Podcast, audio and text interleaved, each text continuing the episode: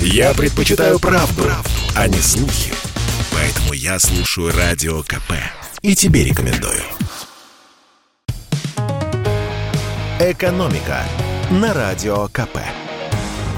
Здравствуйте, дорогие радиослушатели! В эфире наш ежедневный обзор главных экономических новостей. В конце декабря принято подводить итоги года, и не только для себя. В 2021 году десятки российских олигархов стали беднее на миллиарды долларов – Цифры озвучил журнал Forbes. В список самых богатых людей мира входят 104 россиянина, и 29 из них в уходящем году лишились части своего капитала.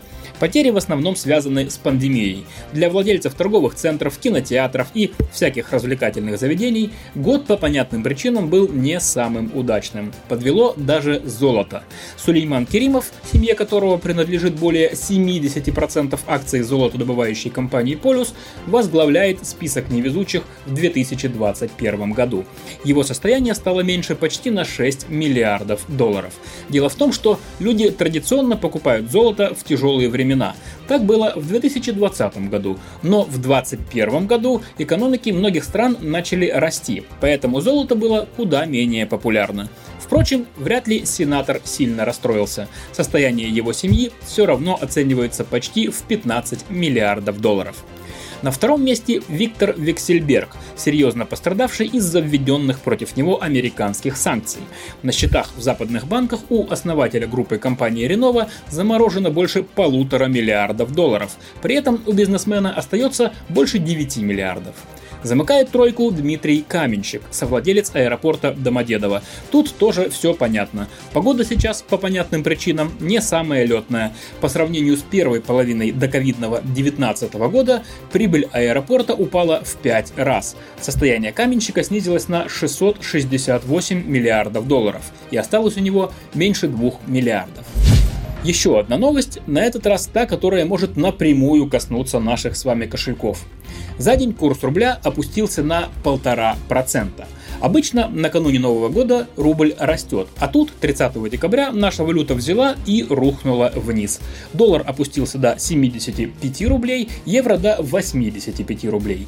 Получается, курс европейской валюты за день вырос на рубль, а американской на полтора. Так дорого доллар не стоил с ноября.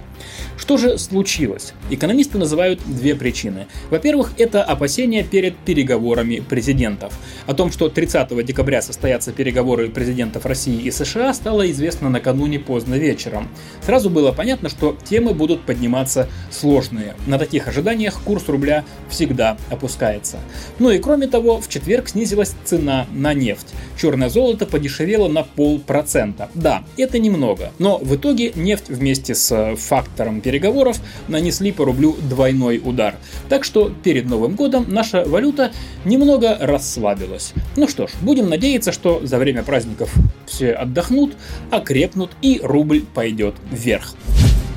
Ну и напоследок расскажу вам о том, каких подарков родные и близкие от вас не ждут на Новый год. А для начала расскажу об одной итальянской традиции. Вы, я думаю, не раз о ней слышали. Под Новый год у итальянцев принято выбрасывать из окон старую мебель, технику и прочее барахло, ставшее ненужным. Земляки Папы Карла и Дона Корлеона верят, что так они оставляют в старом году все ненужное и начинают новую жизнь, окруженные исключительно полезными вещами. Правда, как-то я был на Новый год в Риме и ничего такого не видел. Ну да ладно, пусть это будет красивой легендой. Так вот, а у некоторых россиян есть другая традиция – выбрасывать посуду, сувениры, носки, статуэтки. Только вот делают они это не до, а сразу после Нового года, потому что именно эти подарки россияне считают самыми бесполезными. Это выяснил Всероссийский центр изучения общественного мнения, опросив 1600 взрослых россиян, то есть как минимум 18 раз отметивших в своей жизни Новый год. Как выяснилось, ненужные новогодние подарки получали 27% россиян. При этом каждый девятый из нас иногда их даже передаривают, ну, чтобы добру не пропадать. Перефразируя известного философа дядю Федора, чтобы подарить что-нибудь ненужное, надо сначала получить в подарок что-нибудь ненужное. Такой вот круговорот носков в природе. И не только носков. Первое место э, в списке самых бестолковых новогодних подарков заняли сувениры и статуэтки. Второе место у кухонной столовой, утвари, посуды и прочих вилок с ложками. Также в списке самых бесполезных подарков уже упомянуты носки, а также конфеты и прочие сладости. Но при этом 83% россиян признались, что им не приходилось получать подарков, которые бы им не понравились. Вот так. Получается, даже бесполезные презенты иногда способны приносить радость, потому что главное это не подарок, а внимание.